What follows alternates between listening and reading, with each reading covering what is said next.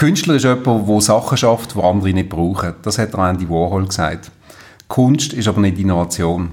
Als CEO, als Unternehmer muss man heute Sachen neu denken und schaffen, die möglichst viele Menschen brauchen. Was heißt Innovation?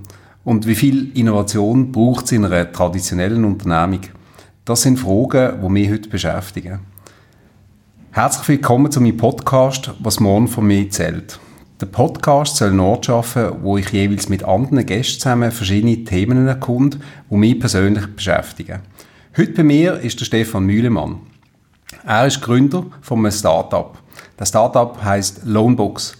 Es ist eine digitale Kreditplattform für Gemeinden, Städte, Großunternehmungen und institutionelle Kapitalgeber. Vor kurzem hat ihn das Magazin Bilanz zu einem der wichtigsten Digital Shapers in der Schweiz gehört. Man könnte ihn also auch als Innovationsguru bezeichnen. Stefan, danke vielmals, dass du heute da bist.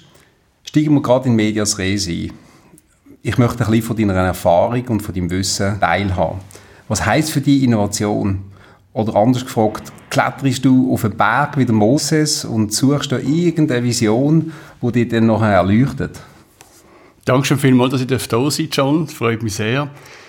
Guru, Moses, du gibst mir da ganze Haufen Label, ähm, wo wahrscheinlich nicht wirklich auf mich gut passen. Aber Innovation besteht aus meiner Sicht aus drei eigentlich separaten Einzelteilen. Der erste Teil ist, dass man ein Bedürfnis muss erkennen muss, das noch nicht befriedigt ist.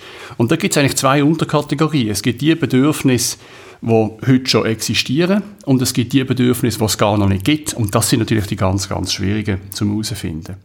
Wenn man also so ein Bedürfnis entdeckt hat und gemerkt hat, dass es noch nicht befriedigt ist, dann kommt eigentlich der zweite Schritt. Und der zweite Schritt ist dort, wo bei mir persönlich das Hirn richtig anfängt zu drüllen. Ich überlege mir nämlich, wie könnte ich das Bedürfnis befriedigen. Ich überlege mir verschiedene Optionen, tue die gegeneinander abwägen, diskutiere sie mit ganzen Haufen Leuten und tue mich am Schluss auf eine oder zwei von den erfolgsversprechendsten Varianten festlegen. Und dann im dritten Teil fängt die eigentliche Arbeit an. Das heißt, dann geht es ans Umsetzen. Und das bedeutet, man muss definieren, bauen, testen, auswerten, anpassen. Mhm. Wieder definieren, bauen, austesten, anpassen und so weiter. Der Zyklus geht immer weiter. Und wenn man am Schluss etwas gebaut hat, wo die Leute gerne haben, benutzen und auch bereit sind, dafür Geld zu zahlen, dann ist Innovation passiert. Okay. Und ist denn die Welt schlechter gesehen, bevor es Loanbooks gegeben hat? Also was ist denn nachher schlechter gesehen? Was hat die getrieben, Loanbooks zu starten? Also ich muss vielleicht dazu sagen, ich habe schon diverse Firmen gegründet in der Vergangenheit und aufgebaut und immer so ein bisschen nach dem äh, Konzept, ich habe immer etwas geschaffen, das neu war. Man könnte dann sagen, es ist immer eine Innovation gewesen. Und bei Loanbooks ist es mir eigentlich genau gleich gegangen. Ich habe die Firma, die ich vorhin gegründet habe, ist ein Beratungsunternehmen für grosse Schweizer Schuldner und wir haben ihnen geholfen, ihre Finanzierungen zu verbessern. Äh, und dann ist das wirklich so äh, ganz klassisch passiert, in einem Moment, wo ich nicht eigentlich ans Arbeiten gedacht habe. Im Sommer 2014 bin ich in Teneriffa mit der Familie in der Ferien gewesen. Man muss sich das so vorstellen, die Frau in der Mittagsschläfchen gemacht, die Kinder sind im Pool gewesen, ich bin im Liegestuhl am Sinieren gewesen und haben wir so überlegt, dass eigentlich unsere Kunden, vor allem im öffentlich-rechtlichen äh, Bereich, äh, die Beratung oder das komplexe Prozedere von der Kapitalbeschaffung gar nicht brauchen. Es ist eigentlich immer etwas Gleiches und es ist relativ einfach. Also es ist auf eine Art Commodity geworden. Und wenn in der Finanzdienstleistung etwas Commodity wird, dann gehört es aus meiner Sicht zumindest digitalisiert und auf eine Plattform. Und genau so ist die Idee für Loanbooks entstanden. Und du hast es bereits beschrieben, wir tun einfach für die Teilnehmer, wo du gesagt hast voran, Kreditnehmer und Kapitalgeber, eine digitale Plattform zur Verfügung stellen, wo die miteinander sehr einfach können geschäften und das, was uns eigentlich antreibt, ist natürlich eben das Bedürfnis von diesen potenziellen Kunden, aber irgendwo noch immer durch auch von der Gesellschaft als Ganzes. Wir sind nämlich überzeugt, dass die Welt ein bisschen besser ist, wenn wir es schaffen, der Markt, der Fremdkapitalmarkt transparent, zugänglich und effizient zu machen. Okay. Ähm, ich habe nachgelesen, dass Innovation in der Soziologie als kontrollierte Veränderung verstanden wird, wo ihren Ursprung in einer Idee hat. Jetzt wirkst du für mich extrem relaxed, wenn ich mit dir rede. Ich habe noch nie mit dir geredet und habe das Gefühl gehabt, dass du unglaublich gestresst bist. Wenn ich jetzt aber Zahlen würde anschauen von einer Lohnbox, dann nachher, das ist das, was du mir auch gesagt hast, dann nachher schaffen die natürlich noch dran, in die schwarzen Zahlen zu kommen. Ich habe also das Gefühl, das Innovationsgeschäft, und das empfinde ich auch so bei uns in der Bank, ist ein hartes Geschäft. Äh, da braucht es auf der einen Seite Ausdauer, aber es braucht natürlich auch einen konkreten Plan, wie du es vorher beschrieben hast. Wie tust du konkret den Erfolg von Lohnbox messen und wie motivierst du dein Team dann nachher, dort auch mitzumachen? Eine sehr wichtige Frage und dort habe ich das Gefühl, fehlt es den Leuten häufig ein bisschen an Schnuff und an Weitsicht. Grundsätzlich glaube ich, ist es sehr wichtig, dass man immer abhängig von der Phase von einer Unternehmung oder von einem Projekt natürlich Erfolgs-, aber eben auch Misserfolgskriterien definiert. Erfolg ist einfach erklärt, man hat irgendetwas geschafft, man stößt darauf an und setzt sich das nächste Ziel. Und beim Misserfolg äh, hat man irgendetwas nicht geschafft, was man hat wollen und muss dann entweder zumindest massiv anpassen oder man setzt sich das nächste Ziel und geht das erste auf.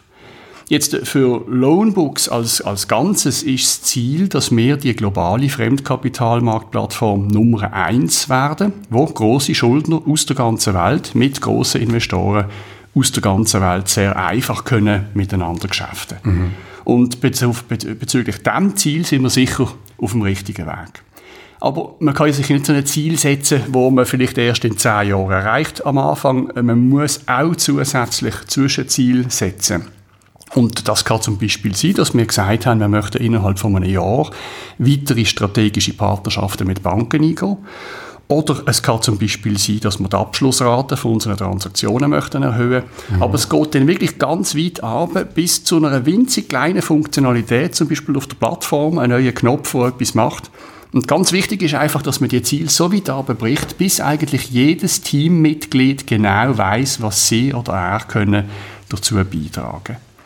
Und wenn du noch ein nach der Motivation fragst, ist natürlich das Ziel setzen und messen ist sicher sehr ein wichtiger Punkt von dem Ganzen. Ich kann da eine kleine Anekdote erzählen. Wir haben ganz am Anfang, als wir gestartet haben, äh, das Volumen, das über Loanbooks angefragt worden ist, auf einem Flipchart aufgezeichnet. Muss sich das vorstellen, wir haben so ein großes A2-Blatt an die Wand gehängt und haben das also mit der Linie äh, nach aufgezogen und dann sind wir sehr schnell am oberen Rand von dem Flipchart gewesen. Dann haben wir äh, müssen einen zusätzlichen Flipchart oben ankleben und haben dann dort weitergemacht. Und dann ist das immer so weitergegangen, bis wir irgendwann einmal äh, an der Decke oben sind und an der Decke weitergemacht haben. Die kleineren Mitarbeiter haben dann natürlich müssen auf dem Schemel stehen und dann noch auf den Tisch. Und irgendwann, wo wir dann in der Mitte vom Raum sind mit dieser Kurve, haben wir dann, äh, haben dann unsere Techies äh, technische Lösung gebaut, dass wir das nicht mehr auf Papier weitermachen. Aber das ist ein gutes Beispiel, weil natürlich die Leute unheimlich Freude haben daran, das zu sehen, im Büro von Hand selber die Kurve weiterzeichnen. Mhm. Und das hat sehr viel zur Motivation beigetragen. Jetzt interessiert es mich aber mal auf deiner Seite, John, wie tun dir in einem traditionellen Unternehmen Innovation betreiben? Gut, wir haben, wir haben die Innovation wirklich in unserer Strategie verankert und jetzt um die Schemeli als Beispiel vielleicht zu brauchen, äh, das ist für mich so wie ein Dreiständer, also ein Stämmeli mit drei Beinen und die Innovation ist eins von diesen drei Beinen, die neben unserem Kerngeschäft und dem ergänzenden Geschäft funktionieren. Ähm, wieso? Weil es gibt Kundenbedürfnisse befriedigen, so wie du es vorher gesagt hast, und die Kundenbedürfnisse, die verändern sich natürlich, so wie die Welt sich halt auch verändert. Und wir müssen nicht nur die Kundenbedürfnisse von heute befriedigen, sondern wir müssen können antizipieren, was morgen für unsere Kunden wichtig ist. Und das machen wir mit viel Energie in diesem Feld. Und da haben wir auch dedizierte Leute in unserer Unternehmung, die das als Hauptdisziplin anschauen. Und ich persönlich schaue das auch als einen von meinen wichtigen Felder an, dass ich dort Energie, Energie reinbringe, weil ich glaube, äh, Innovation als solches, das ist halt auch ein zartes Pflänzchen. Das muss man schützen in einer Unternehmung. Und als normale Unternehmung tut man eigentlich immer die Felder, die am schwächsten sind, im Konjunkturzyklus dann vielleicht auch wieder schwächen. Das heißt, wenn man muss noch immer sparen, dann fängt man genau in diesen Feldern an. Und das möchte ich nicht. Das heißt, wir tun als Bank eine extreme Energie, aber auch eine Disziplin auf das Feld geben, damit wir uns erfolgreich entwickeln können. Ich persönlich glaube auch, ähm, dass Innovation nicht irgendwie kapsuliert in einer Unternehmung oder in einer anderen Unternehmung kann bestehen und dann sagt man einfach, jetzt tun wir jetzt ja ein bisschen Geld rein und dann gibt es irgendwie gute Ideen, die sich entwickeln. Das funktioniert nicht, weil Innovation als solches äh, oder die Ideen, wie ich es vorher gesagt habe, von denen sprudelt es noch so bei uns. Für uns geht es am Schluss darum, das Ganze in einen guten Plan hineinzubringen und wenn wir es dann können umsetzen auch in die Unternehmung zu integrieren. Und das ist für mich in einer traditionellen Unternehmung absolut das Schwierigste, weil du natürlich eben ein, vielleicht ein, bisschen dicker Standbein, dein Kerngeschäft hast. Das machst du seit 150 Jahren und das funktioniert auch gut. Aber darum sagen Kundenberater, Kunden, Mitarbeiter von der Bank eben auch, wieso soll man denn etwas Neues machen?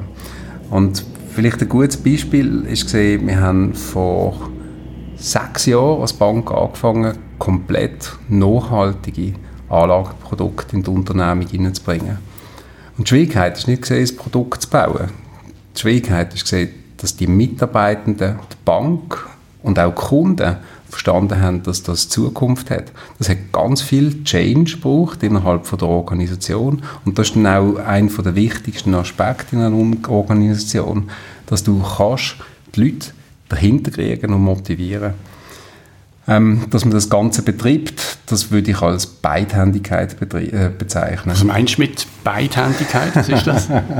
äh, ja, vielleicht das eine machen und das andere äh, nicht lassen äh, sind beide Sachen wichtig. Unser Kerngeschäft, das natürlich unsere Erträge darstellen und das andere, wo halt extrem viel Zeit und Disziplin brauchen, weil sie heute noch nicht direkt in Franken und Rappen einzahlen. Und das ist vielleicht auch manchmal eine Schwierigkeit, dass man dann nachher sagt, du, wieso machen wir etwas, das uns heute eigentlich nur Geld kostet? Aber eben, das eine ist, am Zahn von der Zeit zu bleiben, dann über einen Tellerrand rauszuschauen und etwas zu machen, was man vielleicht nicht erwartet von dir als Unternehmung, dann ganz viel Überzeugungsarbeit leisten und dann halt auch wirklich durchhalten will, Stamina haben, dass man dann mhm. nachher irgendwie nicht beim Kilometer 21 vom Marathon abbricht, sondern wirklich das bis zum Ende durchzieht. Das ist für mich eigentlich so das extrem Wichtige an dieser Beidhändigkeit. Und sag mal schon, du bist gerade noch mal Vater geworden, oder? Ja, genau. Herzliche genau. Gratulation. Wie tust du die Beidhändigkeit persönlich im Alltag durchführen? Ja gut, jetzt, jetzt sind wir, glaube als Männer nicht unbedingt bekannt, dass wir zwei Sachen noch mal so gut können. Ich versuche das natürlich äh, im Privaten auch zu machen. Das ist ja auch äh, so ein bisschen die Thematik Work-Life-Balance. Ich möchte ein guter Vater sein und möchte gleichzeitig aber auch irgendwie erfolgreich sein im Geschäft.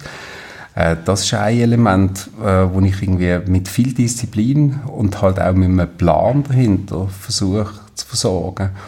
Ähm, dann gilt es aber dort in dem Ganzen in, natürlich auch eine Emotion zu haben. Also nur einen Plan zu haben und das Feuer nicht zu haben dafür, das lenkt nicht. Das geht bei mir sowohl im Privaten wie auch im Geschäftlichen natürlich sehr gut. Ich habe für beides extrem viel Herz und auch sehr viel Energie können aufbringen oder kann es aufbringen und das ist schön. Ähm, aber ich brauche auch immer Sachen, die mich irgendwie inspirieren, die mir neue Impulse geben.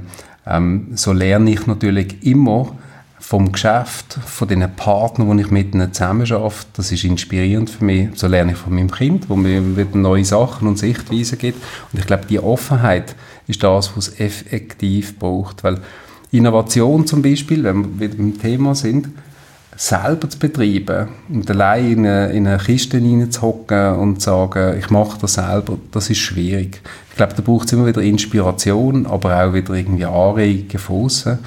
Und darum tausche ich mich auch sehr viel mit anderen Industrien, mit anderen Bankern, mit anderen Erfindern, mit Gurus wie dir äh, aus, um dort einen Impuls zu bekommen.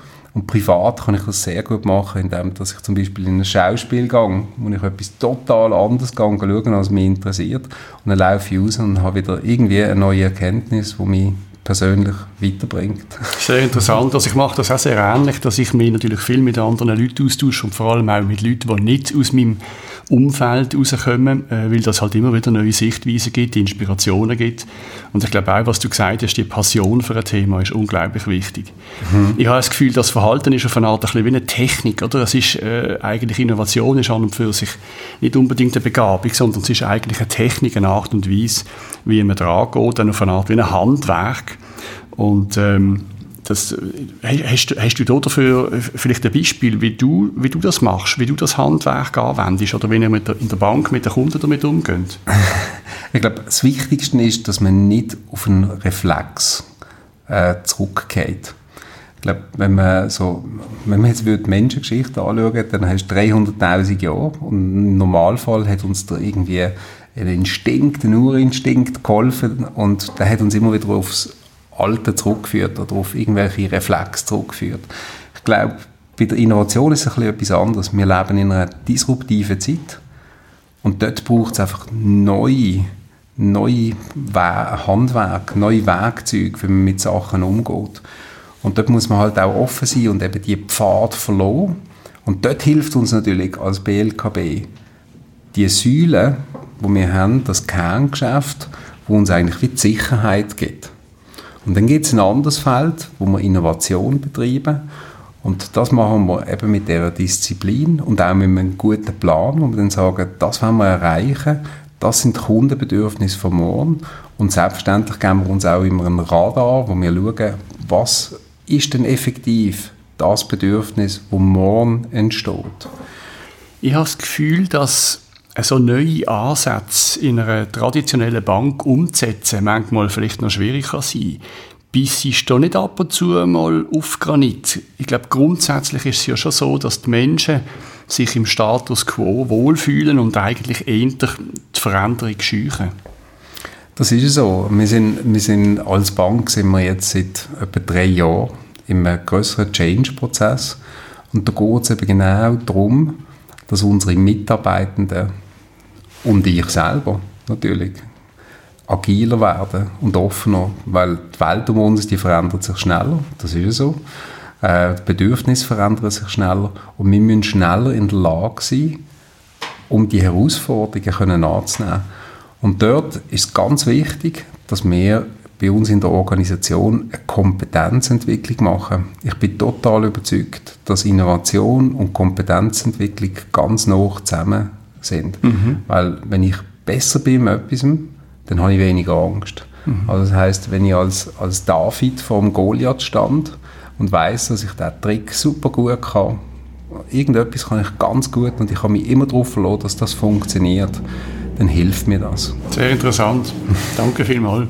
Wie hast du das Gefühl, wie es Zusammenarbeiten von Banken, traditionellen Banken und Fintechs funktioniert, wie sich das entwickeln wird? Also für uns als, als Firma ist natürlich der, die Auseinandersetzung mit anderen Partnern extrem wichtig. Wir können nicht alles allein machen. Das heißt, wir brauchen neue Wege und neue Ansätze, wie man etwas lösen kann. Und dort helfen uns natürlich Fintechs enorm. Und da helfen uns auch andere Branchenplayer. Das heißt, dort für uns wichtig ist eigentlich vor allem, wie können wir gut mit denen zusammenarbeiten und wie können wir uns zum Beispiel not invented here äh, als, als Credo wirklich in eine, in, eine, in eine Box verbannen und die wirklich versenken in 3000 Meter Meerestiefe, weil das ist wichtig, dass wir offen und innovativ sind als Bank und auch annehmen, was die anderen können und das auch schätzen, wie zum Beispiel Loanbox, wo, wo natürlich viele Banken am Anfang gesagt haben, das ist ein Seich, das braucht es nicht. Was ist denn die persönliche Meinung? Ich meine, du als, als, als Fintech oder als äh, Gründer von einem Fintech äh, hast ja wahrscheinlich das auch erlebt, dass Banken gesagt haben, die braucht es nicht. Oder können wir die übernehmen und einstampfen? Vielleicht so wie ein Elektromotor vor irgendwie 100 Jahren eingestampft worden wäre. Ganz so extrem haben wir es nicht erfahren. Aber uns gegenüber ist mir vielleicht auch nicht immer ganz so offen gewesen. Oder? Ich meine, unterdessen haben wir natürlich von unseren 500 Investoren auf der Plattform sind über 150 Banken. Also die Zusammenarbeit funktioniert heute sehr gut. Aber ich glaube, ganz grundsätzlich, dass, dass Banken ohne Fintechs äh, eigentlich nicht sein können. Ich glaube aber auch, dass Fintechs ohne Banken kaum eine Chance haben. Und ich bin wirklich absolut in einer Überzeugung, dass man dort total eng muss zusammenarbeiten muss. Und ich glaube, es gibt heute aber immer noch von beiden Seiten äh, sehr große Angst, äh, Verlustangst. Und dort habe ich das Gefühl, man muss wirklich Schutzwände einreissen, wir müssen zusammen am Tisch sitzen, wir müssen das Herz und die Reihe gemeinsam auf den Tisch legen und dann glaube ich, dass tolle Sachen passieren. und das ist, äh, ist mir wirklich ein Anliegen für die Schweiz, weil ich glaube, wir sind hier in der Schweiz, im Ausland, doch einen recht grossen Schritt hinter drin. Ich kann das absolut unterschreiben, was du sagst. Ich glaube, äh, es ist am Schluss eigentlich die Frage, wie können wir zusammen etwas angehen. Und wir können zusammen irgendetwas schaffen, wo dem Kunden in Zukunft kann helfen kann. Und das finde ich, ist eigentlich das Wichtige. Und dort braucht es Offenheit. Mhm. Sehe ich genau gleich. Jetzt habe ich noch eine Frage, fast ein bisschen eine, eine Schlussfrage an dich. Ähm, Stefan, wenn ich mir jetzt überlege, wo Loanbooks in fünf Jahren wird stehen, was für eine Bedeutung wird Loanbooks haben? Ähm, und was heißt das für dich als Fintech-Unternehmer? Ähm, ist jetzt das die letzte Geschichte, die du machst? Oder kannst du dir vorstellen, dass da noch ganz viele ähnliche neue Ideen auf den Markt wird springen? Vielleicht kannst du uns da ein bisschen einen Einblick geben in die, äh, in Sehr die Schatulle. Sehr gerne. Also Loanbooks wird in fünf Jahren weiter auf dem Weg sein, auf dem Weg die grösste Fremdkapitalplattform weltweit zu sein, die den Markt transparent, effizient und zugänglich macht. Äh, wir werden in fünf Jahren äh, ganz Europa gut abdeckt haben und hoffentlich auch schon den Sprung über den grossen Teich nach links und nach rechts geschafft haben. Vielleicht auch nicht. Wow. Äh, das werden wir sehen. Für mich persönlich hat sich ein bisschen etwas verändert. Ich habe immer in meinen Unternehmungen nach meistens so drei Jahren gemerkt, dass es Zeit ist, zum das Ruder jemand anderem zu übergeben äh, und habe auch das Jahr, jetzt im Juni, äh, einen neuen CEO eingestellt. Der Philipp, der einen hervorragenden Job macht und das, das von mir übernommen hat. Ich selber bin jetzt als Verwaltungsratspräsident weiterhin aktiv, natürlich mit einem bisschen reduzierten Pensum, mhm. weil das für mich sicher die bessere Rolle ist als der operative CEO-Posten. Und äh, was du so an neuen Themen äh, da von mir möchtest wissen, kann ich nicht sehr viel sagen. Im Moment bin ich noch ein bisschen in einer in einer Ruhepause, wo ich mich ein bisschen auf meine Gesundheit und auf meine Familie auch konzentriere, aber ich bin selbstverständlich verschiedene Gespräche am Vieren mit ganz interessanten Partnern, wo man sicher in nächster Zukunft das eine oder andere dann wird hören. Das ist jetzt sehr verheißungsvoll und wir sind natürlich gespannt darauf zu sehen, was du alles noch wirst Neues machen, lieber Stefan. Danke vielmals, dass du heute da gewesen bist. Ich danke dir ganz herzlich, John, für den Austausch und äh, auch für die Einladung zu deinem Podcast. Super. Mir persönlich hat das Gespräch aufgezeigt, dass Innovation ganz harte Arbeit ist. Äh, das klingt jetzt vielleicht alles ganz locker, wenn das Stefan da so erzählt, aber es ist natürlich ein Bärenjob, so etwas zu bewerkstelligen. Hier an dieser Stelle herzliche Gratulation an Lohnbox, was die bis jetzt geschafft haben. Wir wünschen euch dort auch viel Erfolg Merci. im weiteren Geschehen. Ich hoffe, euch hat der Beitrag auch gefallen und ich danke euch ganz herzlich fürs Zuhören. Ich freue mich, wenn ihr auch das nächste Mal wieder dabei sind. Das nächste Mal, das ist im Januar. Das Thema dort heißt Umgang mit Erwartungsdruck und mein Gast wird dann sein, der Benedikt von Peter. Der Benedikt ist Direktor vom Theater Basel und er hat unter enormem Applaus anfangen und jeder hat sich gefreut, dass er nach Basel kommt. Dann ist aber leider auch Corona gekommen. Wie geht er mit dem Erwartungsdruck um, wo die verschiedenen Stakeholder an ihn haben? Also Besucherinnen und Besucher, Mitarbeitende, Theaterkritiker, aber auch die Eigentümer vom Theater.